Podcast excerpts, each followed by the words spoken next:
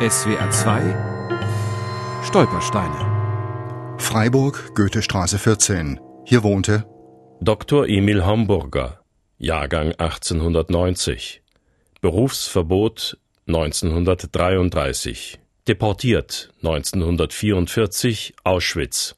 Überlebt. 1945 Buchenwald.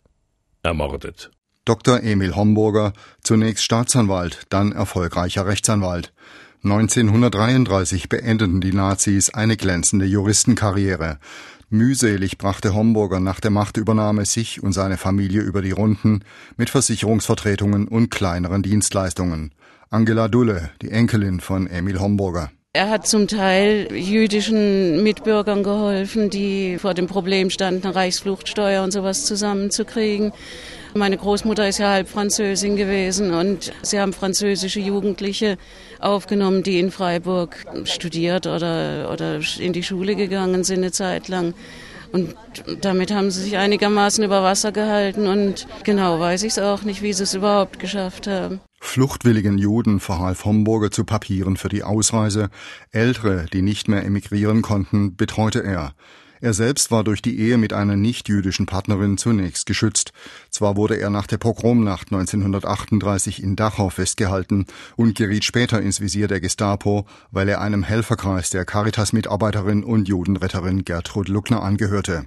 Aber erst 1944 wurde Homburger nach Auschwitz deportiert. Er überlebte das Todeslager. 1945 verliert sich seine Spur bei Buchenwald.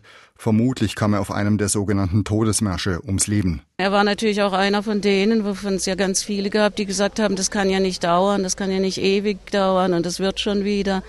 Hat er sich getäuscht. Der Jurist und Politikwissenschaftler Thomas Dulle hat erst jetzt tiefere Einblicke in die Geschichte seines Urgroßvaters erhalten.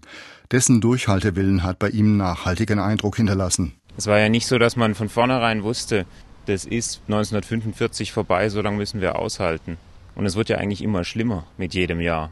Eine Verhaftung, dann kam er wieder frei, aber man wusste ja nie, wie es weitergeht. Man wusste ja nur, es wird immer schlimmer. Erst hieß es, die Mischehen bleiben unangetastet, dann wird es ja auch da immer, immer krasser, die Zugriffe. Und diese Perspektivlosigkeit zu überstehen so lang und dann sich ja offensichtlich auch noch in Buchenwald eingesetzt zu haben für Mithäftlinge, das ist schon sehr beeindruckend.